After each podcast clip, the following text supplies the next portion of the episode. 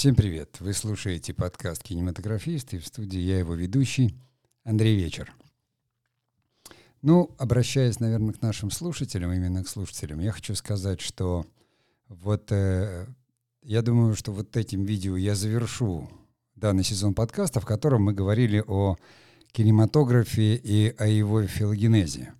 Э, продолжать э, эту тему можно бесконечно, и так или иначе мы будем возвращаться к подобным темам – но на самом деле все самые крупные аспекты, э, и касающиеся, наверное, и культуры, и философии, и экономики, и бизнеса, в общем, того, во что проник кинематограф, вот того, что я называл филогенезом, мы, в общем-то, обсудили. И дальше мне хотелось бы уже, ну, возможно, перейти в следующий сезон и как-то более конкретизировать э, тематику кинематографа или киноиндустрии, о киноискусстве я пока не готов разговаривать. И еще тем, кто смотрел видеоверсию подкаста, я хочу сообщить, что э, э, больше видеоверсий э, не будет, потому что это занимает время, занимает ресурс, и, к сожалению, такой возможности больше у нас не представляется. То есть подкаст останется подкастом, он будет идти на всех аудиоплатформах, которые сейчас получают очень большое развитие. Основная наша платформа — это Анкор, ее приобрел Spotify. Мы выходим на 12 или 13 платформах, включая Яндекс Музыку, э, ВКонтакте, естественно, Apple Podcast, Google Podcast, э, CastBox у нас около тысячи слушателей на самом Анкоре. Ну и еще аудиоверсию я выкладываю в нашем канале Telegram.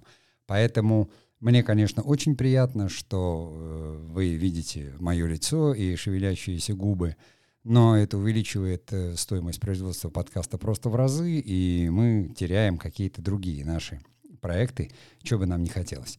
Поэтому канал на YouTube останется большей частью факультативным, и там мы будем говорить о кинопроизводстве, то есть кинодраматургии, кинорежиссуре, там, естественно, останутся вот видеоверсия подкаста, которая теперь вся располагается в плейлисте «Кинематограф».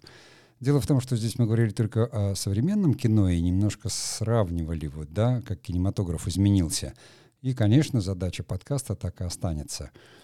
Э, для меня, то есть используя всю информацию, которая ко мне приходит из профессиональной среды, из кинематографа, я анализирую ее и вот именно в дискурсивном каком-то ключе – делюсь ею со своими слушателями. Более того, что все-таки в подкасте у нас мы будем продолжать работать с гостями, то есть с представителями э, тех э, людей, наверное, экспертов, которые делают кино, которые работают в кинематографе. Нас интересует очень широкий, как говорится, спектр вопросов, потому что кинематограф — это такая отрасль широко теперь уже развивающаяся во всем мире или у нас — мы вместе с вами э, проанализировали и поговорили о том, каким он теперь стал.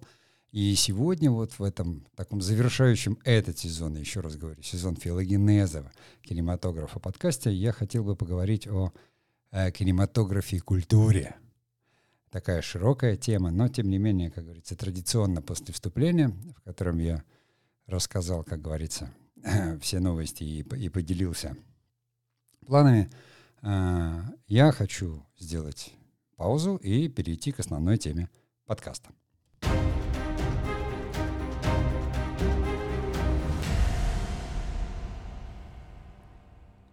Ну, как мы понимаем, что под культуру попадает, наверное, вся деятельность человека, э, которая сопровождает его ну, все время существования, даже там, начиная со времен неолита – так или иначе, то есть культура в переводе это возделывание, это все то, что, ну, из чего состоит наш человеческий мир. Все то, что мы сделали с планетой Земля, со своей жизнью, в культуру входит и искусство, в культуру входит и, и, и знания, то есть все это составляет именно часть того, что называется «исчезнет человек, исчезнет человеческая культура». Какое-то время она еще там в виде каких-то там бетонных сооружений или памятников а, будет сохраняться, но потом все равно исчезнет.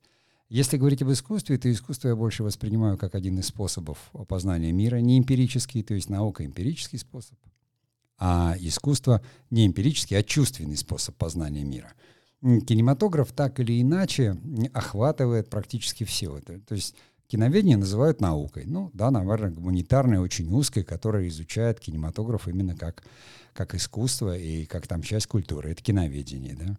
Э, мы говорили о киноиндустрии, которая является частью экономики. Мы говорили о кино как там пропаганде и влиянии, и кино, как говорится, пришло и в рекламу, оно, оно пришло и в пропаганду, то есть, ну, везде используют это средство, то есть средство аудиовизуальное произведение, похожее на жизнь. Люди любят кинематограф, за сто лет он доказал свои права на существование.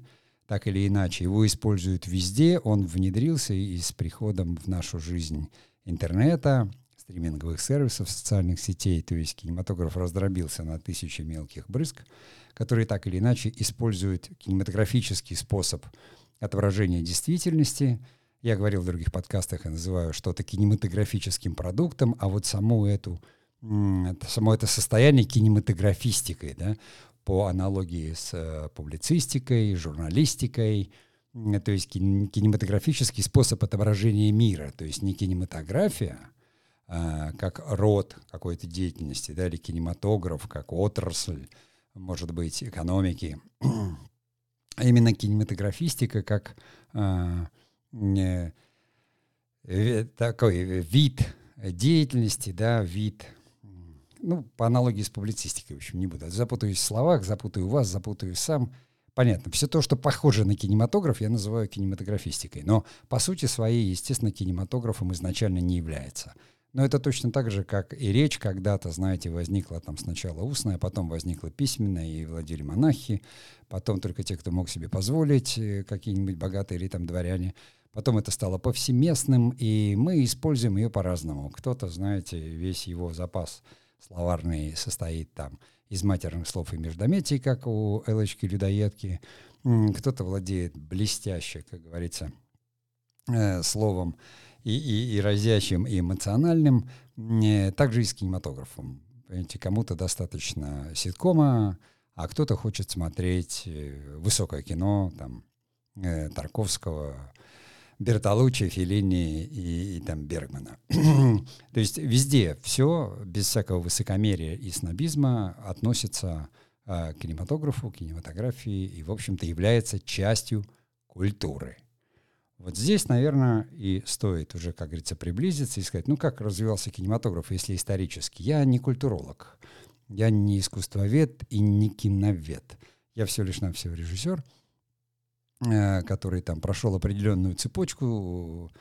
Э, я практик, и, естественно, я просто ну, это тоже осмысляю, тоже пытаюсь понять, в каком мире я живу, к, э, ну, в какой культурной среде мы существуем. Лучше всего это делать, естественно, в каком-то таком структурном аспекте. То есть, ну, если говорить э, о культуре, наверное, да, и о философии, то есть все знают, надо говорить об эпохах. То есть была вот до кино, она все равно началась эпоха модерна, так называемая, да, то есть вот э, классического, там, или модернизма для искусства, или модерна просто как эпоха, философия.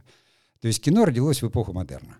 Оно там появилось в 1890 каком-то там году в виде братьев там Люмьер, Мельесов, э, пошло-поехало, стало развиваться, но тем не менее оно впитало в себя и стало отображать и снимать все то, что тогда составляло человеческую жизнь.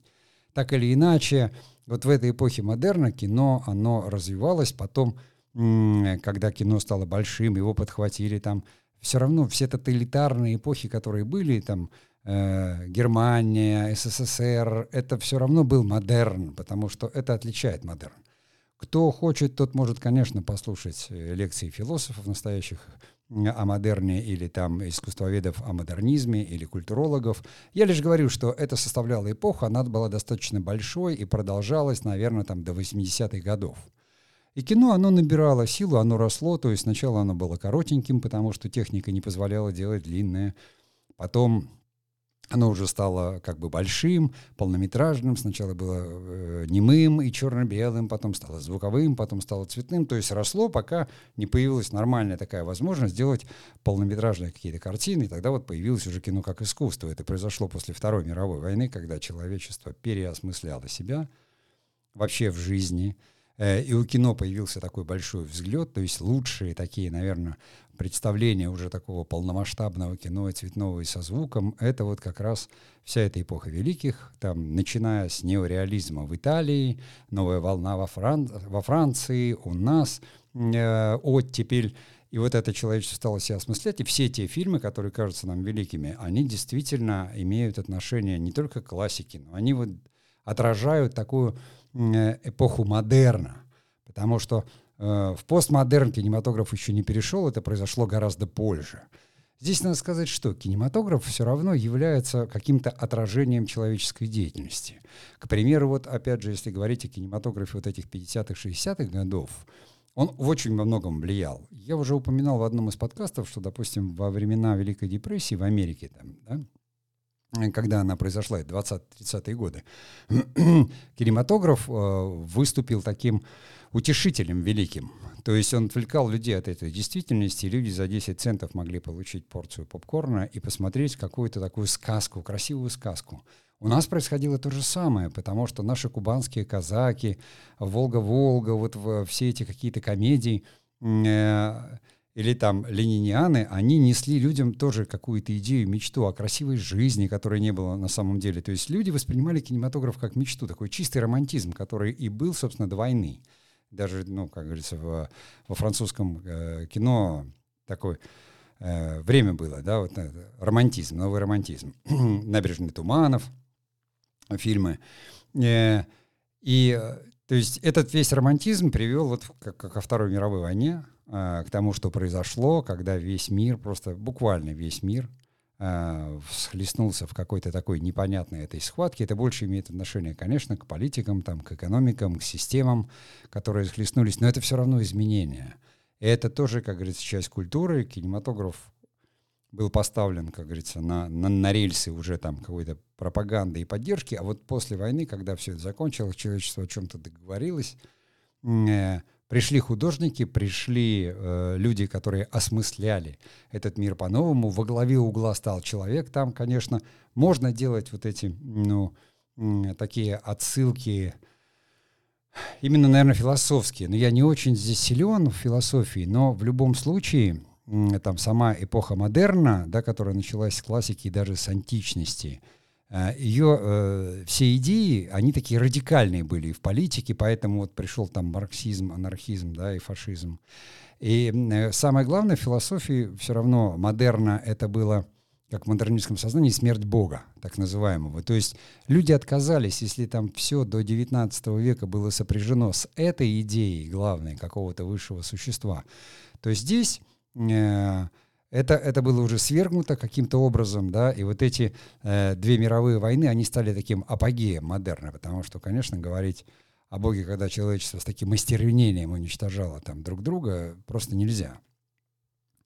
И поэтому модерн стал отходить именно в головах людей. Он стал отходить, и хотя вот эти новые фильмы, новый глоток воздуха, вот этот новый реализм, который нам принесли и итальянцы, и французы, и у нас он был, и шведы, естественно, Бергман, осмысление места человека в мире, его, его отношений, э, там вот седьмая печать Бергмана, да, а, человек и смерть, э, выяснение таких каких-то глобальных философских проблем, это было таким неким апогеем, который потом перешел, естественно, в следующую эпоху. И там вот самое важное, что кинематограф, он тогда еще, он нес именно иные идеи. Люди после всех ужасов войны были готовы их воспринимать.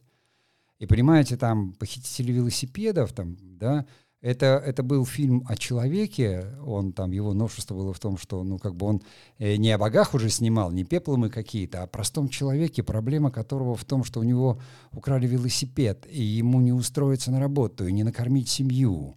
А в поствоенной Италии как бы это равносильно гибели. И вот эти простые абсолютно вещи, которые улавливали художники — и декларировали. То есть если до этого люди хотели смотреть на красивых людей, там, на, на поющих, пляшущих, поющие под дождем, всякие сказки, пеплумы, про Древний Рим, то есть они такое искали глобального развлечения, то здесь вдруг э, людей задевали очень простые такие штуки. Да, и э, жизнь простого человека, кино вместе с камерами, которые стали легкими, и можно было выйти на улицу и снимать, как вот на последнем дыхании – Гадара.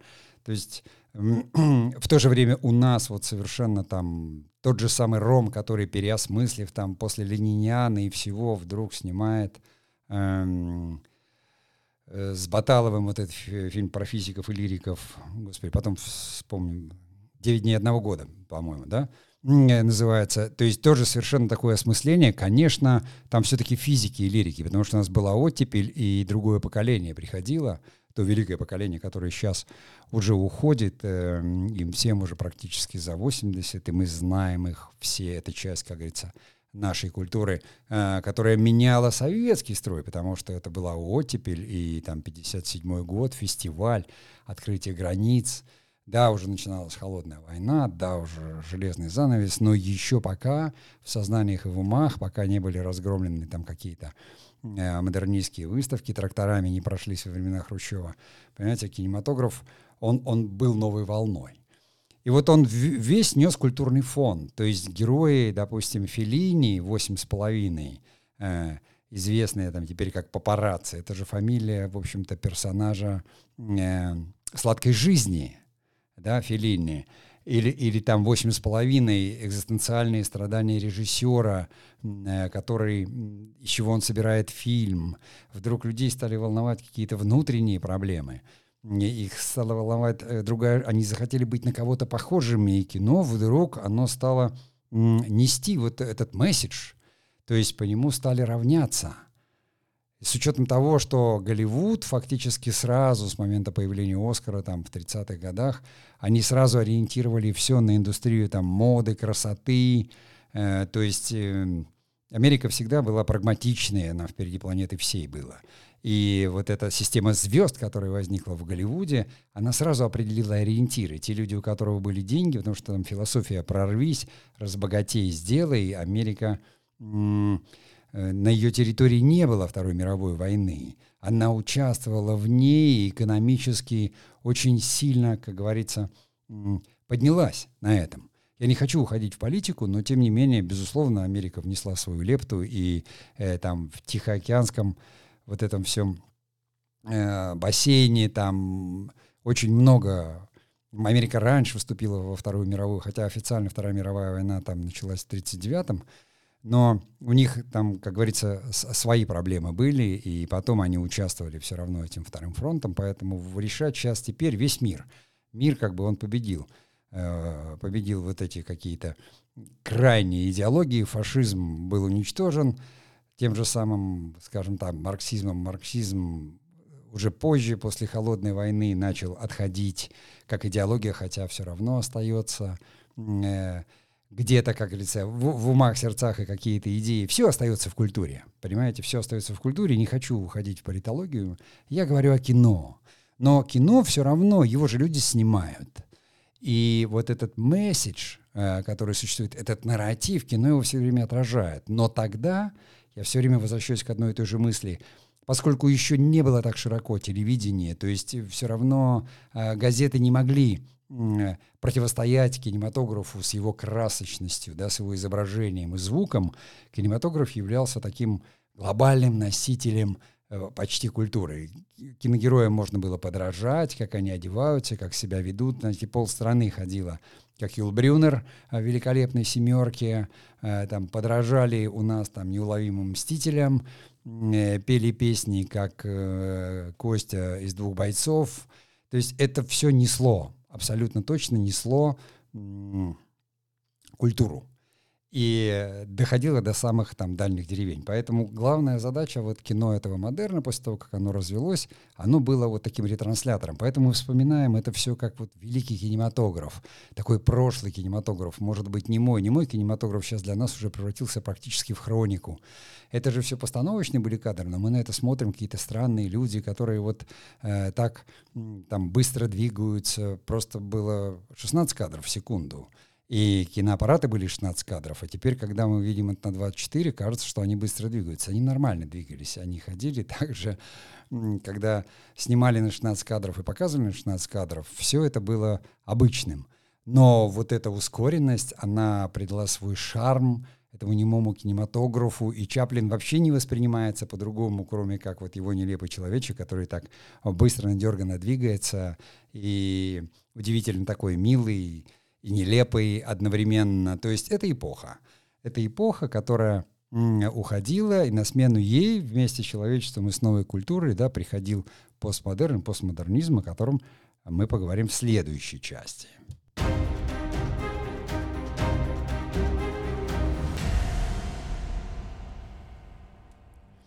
Здесь дело в том, что я так очень крупными мазками все беру, да, потому что пост, э, постмодерн, он, ну, как бы, как открыл эпоху абсолютного плюрализма. Он не везде, ну, как, не везде наступало это одновременно. Просто э, он тоже был очень долго достаточно. У нас он ярко расцвел уже в 90-е, и в кино...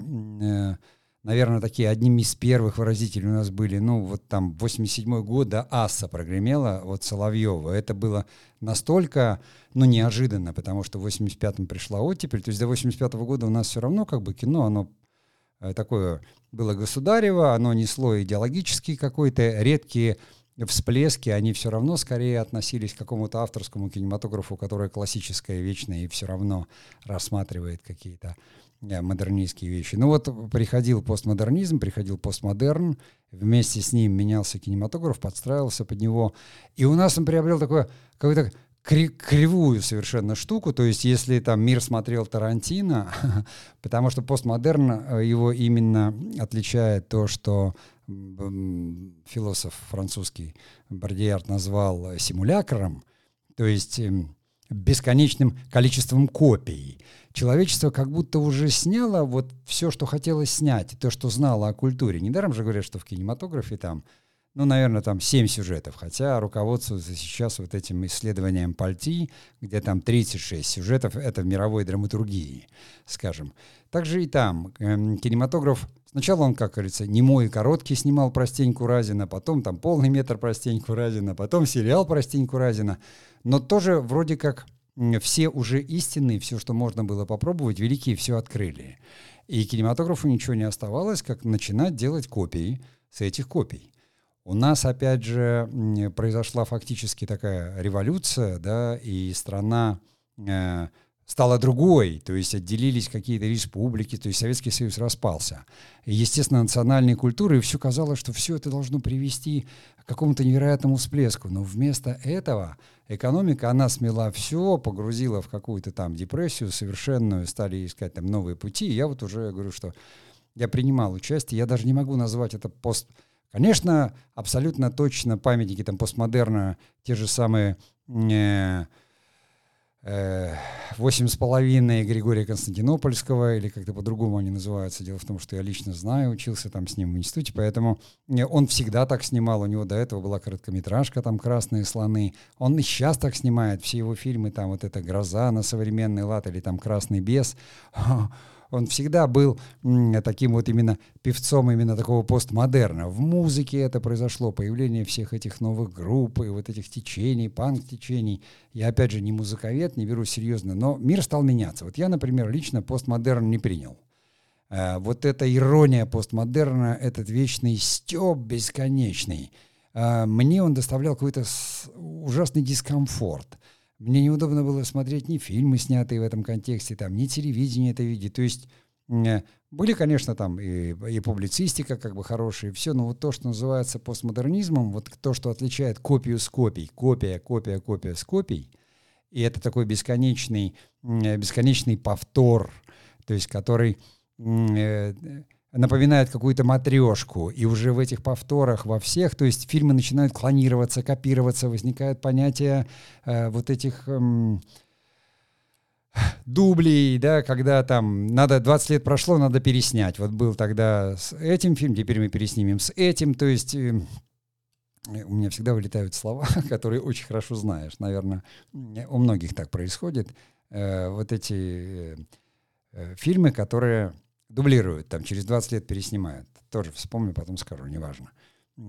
То есть кино начинает себя само копировать, себя само клонировать, э, возникают э, какие-то там новые формы типа сериалов, в которых одни и те же сюжеты клонируются в разных совершенно э, э, вариантах.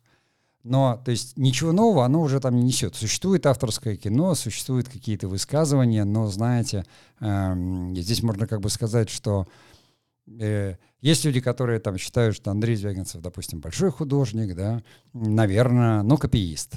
Потому что я смотрел Бергмана, э, я смотрел других э, великих режиссеров, и когда я смотрю Звягинцева, я ничего нового для себя не вижу. Ничего, ну, может быть, какие-то там социальные моменты или вопросы, но все равно должны быть художники, которых как бы сегодня вот считают и признают, что он классик, хотя на самом деле он абсолютно точно просто хорошо знает то, что было, как говорится, до него, и адаптирует это к сегодняшнему дню. То есть есть художники, которые прекрасно э, делают копии, их там не отличишь от оригинала, но искусство это всегда оригинал, а копия всегда остается копией. А постмодерн, он и отличался тем, что он э, состоит из копий, состоит из этих вот симулякров.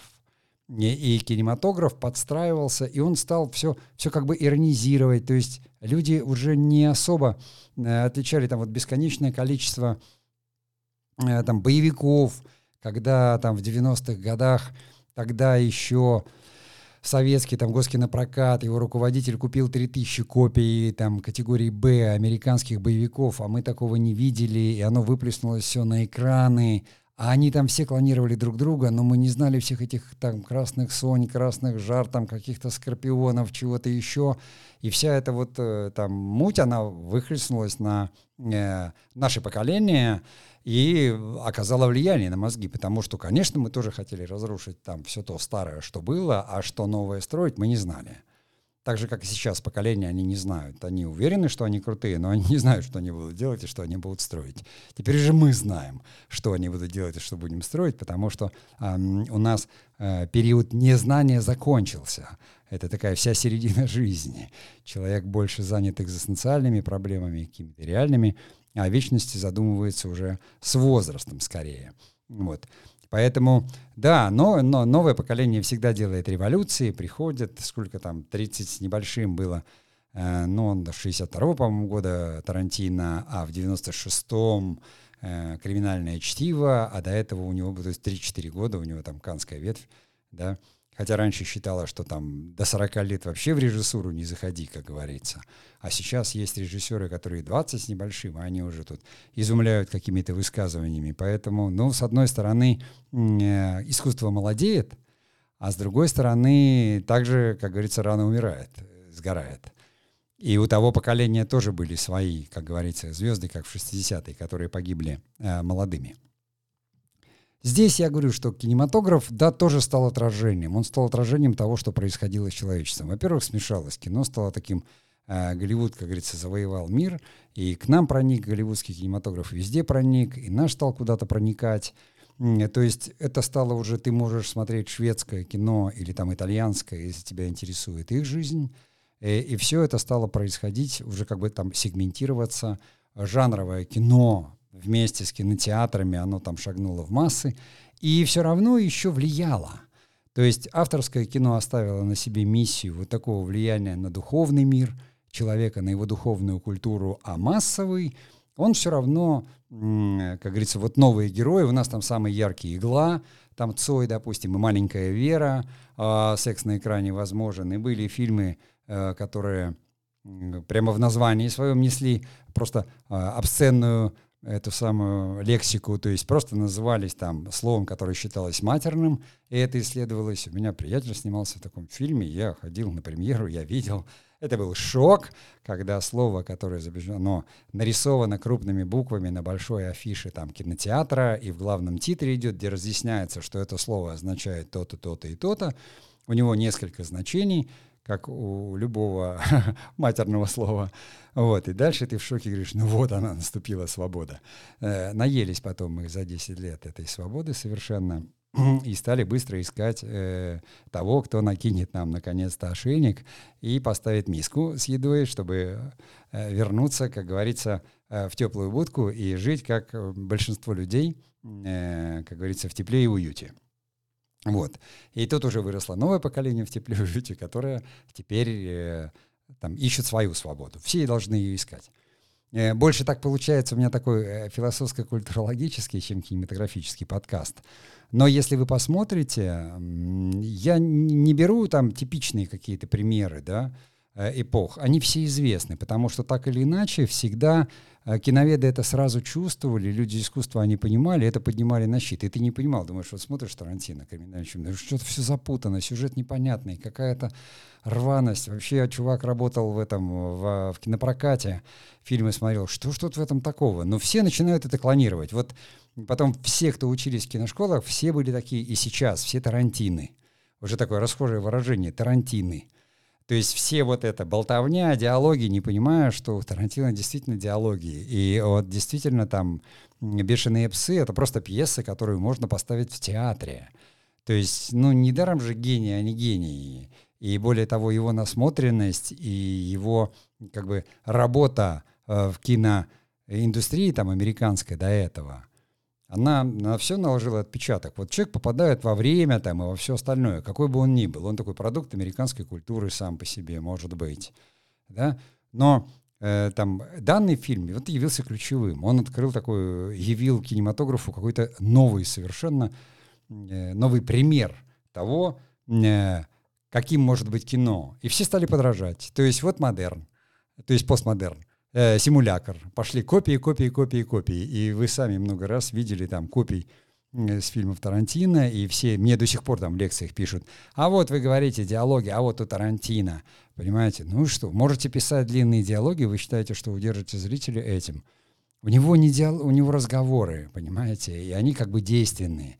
Э, да, Тарантино, его персонажи как бы многословно, они все время говорят, но они философы, им это к лицу, как говорится. А это же не болтовня. А они при этом еще что-то делают. Это очень сложно. Это не всегда у самого Тарантино, не во всех его этих самых получается. Хотя он, конечно, вот и там и последними фильмами он начинает следовать какой-то такой даже классической кинокультуре, а, возвращаясь там к попыткам снять вестерн, да на 70 миллиметров, да на пленку, да на Super Panavision. Но, тем не менее, он все равно остается вот в этих своих рамках э, постмодерна, который так хорошо ему удался. И, конечно, э, постмодерн, то есть э, его, как говорится, такая основная, какая-то смысловая, это как раз нагрузка в том, чтобы заменить смысловую пустоту. Вот если э, в, после Великой Отечественной войны люди хотели жизни во всех ее проявлениях, и все имело значение, и маленький человек с его проблемами, и, и не маленький, одни хотели свободы, там какой-то гламура, как в сладкой жизни, да, другие э, боялись остаться без велосипеда и могли... Это все было жизнь человеческая. То постмодерн, он стал такой иронией над жизнью, потому что остался только степ, а смысл был потерян рухнули системы, да, там у нас рухнул Советский Союз, который считался, что он вечным, там, как империя, да, я уж не говорю там про Третий Рейх, который гораздо раньше рухнул. И более того, произошли какие-то финансовые кризисы, экономика стала не такой надежной в той же самой Америке. То есть проходили тектонические сдвиги. Все равно рухнул колониализм, там, мир стал завоевывать глобализм. Все идет э, все равно от экономики, от политики, Э, потому что в, в результате как бы это переосмысляется, остается в произведениях культуры, архитектуры, литературы, музыки, все там. И здесь вот этот смысл, который человечество стало искать там или обретать, я говорю, он выразился вот именно в этом постмодерне и э, в таком бесконечном симулякре, то есть в этом поиске копий и э, в копировании и в высмеивании. Эм, то есть и был смысл постмодерна, потому что в нем не было смысла, который он э, вуалировал вот именно какими-то этими бесконечными повторами и самоиронией. Ну, здесь, наверное, э, я говорю, что все равно уже пришло телевидение и кинематограф перестал нести такую вот как бы э, роль культурного там гида в мир, потому что э, телевидение уже взяло на себя, там, забрало информационную функцию, публицистическую, более того, но кинематограф все равно давал какие-то эм, э, такие не просто нарративы, а императивы, наверное, э, там предлагал как бы человечеству. И да, кто-то развлекался, кто-то искал ответы на вопросы, какие-то фильмы становились культовыми, какие-то канули в лету, но тем не менее, как бы человечество э, прошло эту эпоху постмодерна и двинулось дальше в ту самую эпоху, в которой мы живем сейчас и которую называют метамодерном или метамодернизмом. И о ней мы поговорим в следующей части.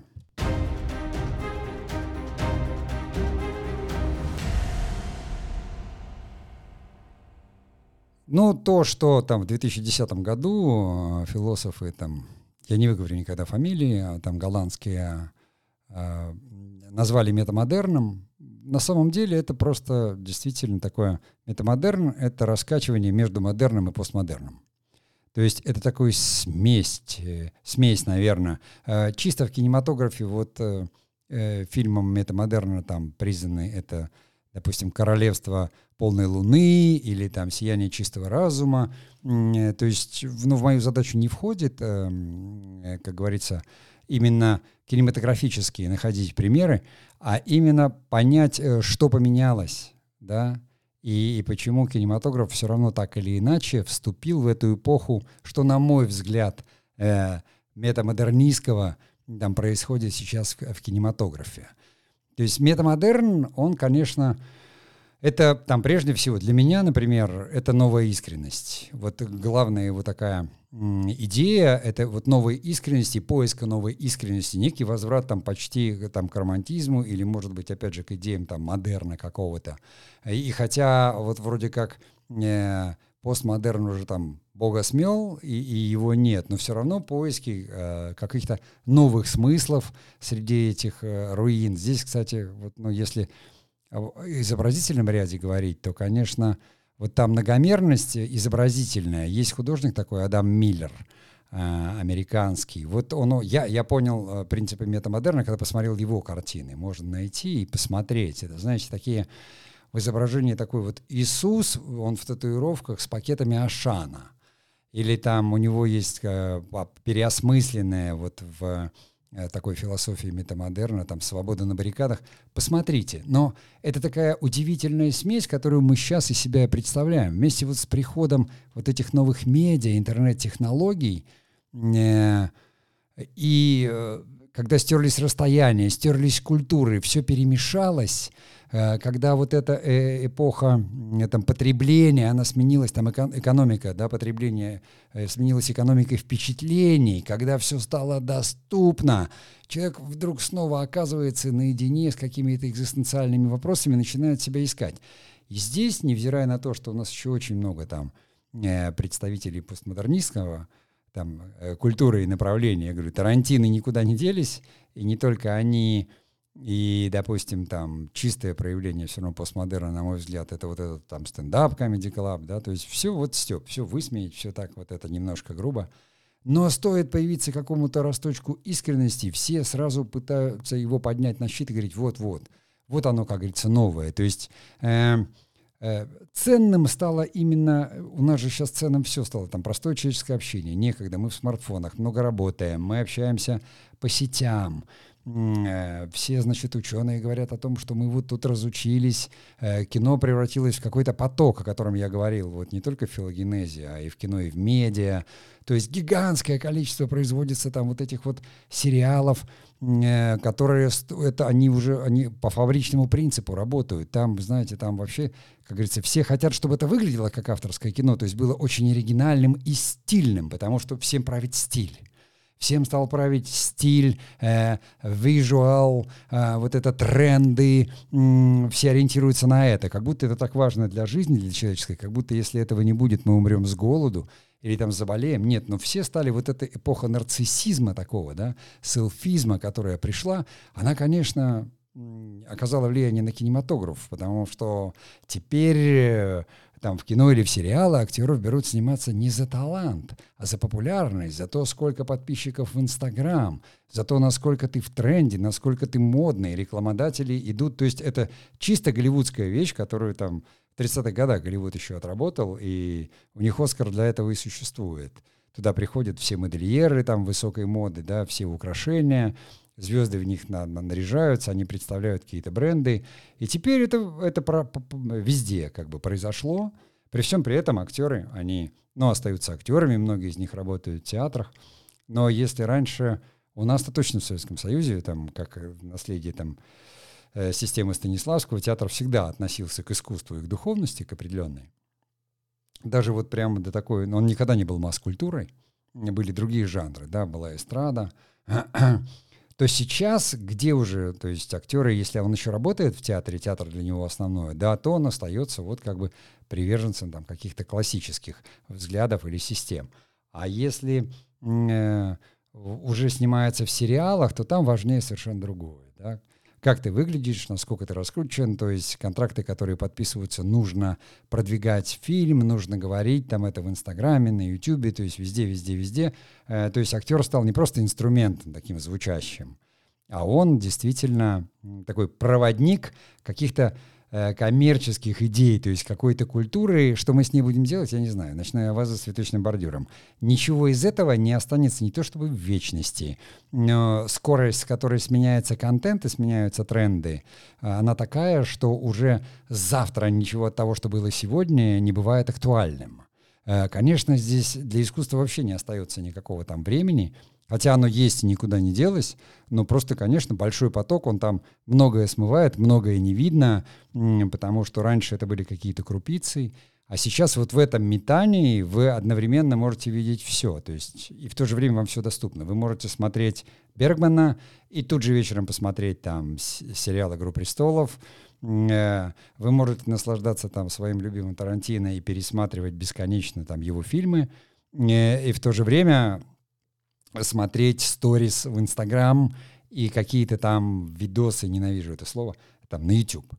То есть это все доступно, и это всегда оказывает на вас воздействие. Вы всегда, то есть, превращаетесь в то, что вы смотрите, что вы потребляете. Да? Как говорит э, человек, то, что он ест. Но если еда наша, понятно, состоит из белков, жиров и углеводов, и каких-то там, ну, множество-множество всяких там э, минералов и аминокислот, то здесь то же самое. Если вы будете ходить в театр и смотреть классику, и читать э, классическую литературу, то у вас разовьется, как говорится, там какое-то глубокое чувствование. Если вы будете все время потреблять и быстро что-то там э, серфить в интернете, просматривать, безусловно, красивые картинки, безусловно, э, там мастерски сделанные, безусловно, со сторителлингом, понимаете, даже вот слово такое, сторителлинг. То есть это уже не, не повествование, не рассказывание каких-то историй, да, не искусство устного рассказа, а вот сторителлинг. И, и все сторителят, то есть на самом деле продают. Э, удивительная эпоха. Удивительная эпоха при всей той искренности и желании там целого поколения, все-таки я ну, как бы продолжаю работу над фильмом «Миллениал» и очень глубоко, глубоко погрузился в тему. Э, вот э, и при той искренности, даже когда заблуждаются искренности, когда люди просто хотят быть похожими, но они же себя ищут, как дети, знаете. Вот я сегодня там гулял с собакой, иду, девочки, иду 13-14 лет, а, такие тиктокеры. И вот потому, как они одеты, я думаю, господи, сколько раз я уже видел. Ходили так, ходили так, ходили так, ходили так, ну а что им еще остается? Они же только начинают взрослеть и берут примеры с кого-то из чего-то. И они создают свой мир, они в этом мире играют. И они там, и кто-то ориентируется, потому что боится состариться, понимаете? Понимаете, люди не стариться должны, люди должны взрослеть, люди должны умнеть, э, э, люди должны созревать как личности и делать свой выбор. И как раз вот этот метамодерн, сколько он будет длиться? 100, 200 лет, 300, но это метание. Нет у нас ничего другого, кроме э, модерна, который с античности шел до 20 века, и постмодерна, который пришел в конце 20 века и все, как говорится, высмеял, порушил, все превратил в симулятор. И все, что мы сейчас имеем, мы имеем экономику впечатлений, экономику внимания, когда ваш смартфон в кармане, ваш же враг, и вам там все время блимкает, купи это, возьми это, сделай то-то, то-то, то-то, и нужно научиться в этом существовать. И кто-то говорит о том, что ай-ай, все пропало, кто-то говорит, нет, все классно, а вот будущее прекрасно, искусственный интеллект будет всем управлять. Слушайте, нас 7,5 миллиардов. Настолько культур. Куда там чего? Э, кто чем там будет управлять. Ну, там золотой миллиард, у них, может быть, там все и складывается. Остальные шесть, у них даже нет средств, чтобы потреблять эту культуру и там метамодерна. И до них еще модерн не дошел. Даже. Если говорить, как говорится, о культуре. У них есть свои культуры, там существуют, но они даже их не классифицировали. И, и философии у них, как говорится, еще те, которые были там 8 тысяч лет назад. И поэтому и ничего, и прекрасно существует. Поэтому это все очень спорно, и мы, как кинематографисты, должны понимать и думать, в какой культурной среде мы живем. Это, это очень конкретная вещь, понимаете, конкретная. Я сталкиваюсь с этим каждый день, поскольку там так или иначе я все равно, ну, знаю, разговариваю с людьми, читаю и смотрю то, что снимают и делают, и ты видишь, думаешь, господи, люди на этом уровне, на все, а вот как бы элементарные вещи, то есть вопрос кругозора для кинематографиста, хотя бы вот ну, такого небольшого. Не надо становиться кандидатом философских наук или доктором там культурологии. Э, но нельзя интересоваться только тем, что в Инстаграм. Надо хотя бы чуть-чуть пошире. Кроме Инстаграма еще хотя бы там ну, пару книжек, пару фильмов хотя бы где-то, я говорю, хотя, хотя бы курсы, понимаете, чем э, книжка лучше, чем, допустим, посты в блоге, потому что там все равно закончена тема, там люди э, все равно вопрос проработали хотя бы полгода, хотя, конечно, может быть, бригады авторские, я не имею в виду беллетристику и вот эту всю литературу, которая э, fiction, художественное назвать я не могу, она fiction, да, такая выдумка. Я имею в виду, да, действительно книги, где есть какие-то мысли. То есть, если вы хотите там что-то понимать э, в экономике немножко, то как минимум надо прочесть э, Маркса «Капитал», да, э, там «Анти-Дюринг» прочесть Энгельса и, может быть, Насима Талеба, там «Черный лебедь» и еще там антихрупкость зацепить, и, и других, может быть, каких-то экономистов. Я сейчас начну перечислять, да, но это я перечисляю то, что сам читал, да, и, допустим, там что-то понимать про технологии, то вот, ну, четвертая промышленная революция Шваба, а сейчас он уже новую книжку выпустил. Надо следить за тем, что происходит, и то, что было. Надо сравнивать. Этим как раз вот я и занимаюсь в этом подкасте. Я в этом дискурсе пытаюсь понять, э, куда движется кинематограф, как он меняется, какое наследие он нам оставляет, насколько сейчас сильно кинематограф влияет. Он убийца времени. Просто убийца времени. Надо производить сериалы больше, да. Директор Netflix сказал, наш главный конкурент — это сон — то есть мало того, что человек бесконечно проводит в этой погоне, в пребывании в сети, там, все свое время развлечения, развлечения, развлечения, еще и кино добавляет, поскольку обладает такой даже более мощной силой, чем игры, э, там те же самые компьютерные, потому что человеку проще все-таки жевать попкорн и смотреть, там, как другие бегают, и если еще можно посмотреть, как они одеты, стильно они выглядят или нет, то это вообще как бы хорошо, потому что тут же можно это все отсканировать и заказать себе такое же. И, в общем, о новый дивный мир. Недаром по Хаксли, по-моему, Хаксли, да, фамилия автора, сняли вот этот сериал, который весьма, как говорится, неплох, хотя от э, самой книжки уже там существенно отличается. Ладно, я а, буду заканчивать этот свой дискурс. Мне было приятно в этом сезоне говорить о таких вот э, настолько общих вещах. Я приятно удивлен был тому, что достаточное количество прослушиваний, потому что вообще не ожидал, что, ну, думал, 10-15 там человек это может заинтересует, включая моих знакомых. Но вдруг увидел, что нет. На самом деле люди интересуются, люди понимают, потому как м- э, иногда приходит какая-то обратная связь, я понимаю, что да, там где-то ты попадаешь э, в общий нарратив, в общую тональность, где-то нет. Конечно, по большей части такой стоит сто на том, что вот киноискусство умерло, никуда оно не умерло. Оно как было, так и осталось, но просто хорошего много не бывает. Это нормально, понимаете? Качественной еды, она ж портится быстро, на всех не хватает. Поэтому человечество научилось не просто запасать, а производить еду и хранить еду. Эм, и мы все привыкли к тому счастью, которым нас одарил вот постмодерн в виде этих э, симулякров, понимаете, когда э, вам наделают столько чипсов с такими вкусами и запахами, но вы должны просто помнить, что это имитация вкуса, а не вкус. А вот научиться не просто чувствовать этот вкус, да, и знать пользу. То, что сейчас тоже очень модно там в обычной бытовой жизни, да, все стремятся, ну не все, я, может быть, себя имею в виду, там, Э, к натурализму, там, к натуральной еде, к натуральной косметике, к минимализму какому-то. То есть э, самозащита срабатывает от этого вот бесконечного потребительства и эмоционального, и материального потребительства. При этом рядом совершенно, как говорится, э, живут люди, у которых абсолютная нехватка там всего и не хватает. Это провоцирует социальный конфликт, который выражается, сами знаете, в чем – ну, в общем, жизнь не стала легче. А, может быть, она стала интереснее и еще веселее, чем раньше, потому что есть где, как из чего выбрать. И у кинематографа осталась масса задач. у кинематографа как искусства социального, все равно исследовать экзистенциальную природу человека и как он меняется. У кинематографа социального исследовать какие-то проблемы, которые сейчас там они гендерное какое-то там приобретают звучание. У кинематографа как там развлечение технологического и аттракциона, а, осваивать какие-то новые технические приемы. Ну, кинематографа как контента кинематографического продукта тоже все равно иногда удается доносить какие-то мысли, когда сериал получается чуть э, больше, чем, чем просто там э, какое-то там мыло, да, и там какие-то смыслы удается донести режиссеру или там сценаристу, то это уже радует, потому что там как ни крути, есть очень хорошие представители уже вот этого э, нового времени и нового кинематографа. Ну, а я, как говорится, прощаюсь с вами, и подкаст наш будет продолжаться. Э, продолжится какое-то время еще, мы будем говорить о каких-то, может быть, общих вещах, потом как-то конкретизируем. Для меня, как говорится, не принципиально. Когда я считаю, что тема иссякла, я просто говорю, мы входим в новый сезон, потом придумываю его и продолжаю разговор этот э, в моноформате или привлекаю экспертов, разговариваю с ними.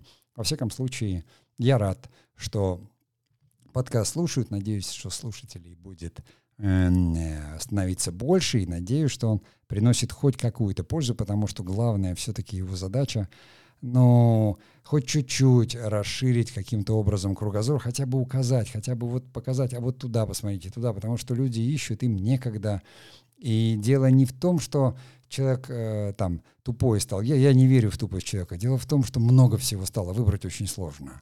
То есть вот это вот мульти-мульти-мульти, много-много-много, оно отвлекает страшно и некогда, потому что нужно и то, и то, и то. И в данном случае мне кажется, то, о чем я говорю, вообще должно касаться там только кинематографистов, потому что все-таки они там, работая внутри и делая вот там кинематографический или продукт, либо кино, они больше всего нуждаются в какой-то вот такой смысловой поддержке, какую я, ну, надеюсь, надеюсь, этот вот мой подкаст, и я вместе с ним, я ее оказываю. Все, я сегодня превзошел сам себя в этой болтологии, наверное, если кто-то что-то все-таки из этого уловил и понял, то это здорово. Если нет, ну, и извините, как говорится, э, меня за мою многословность. Но я прощаюсь с вами. И всего доброго.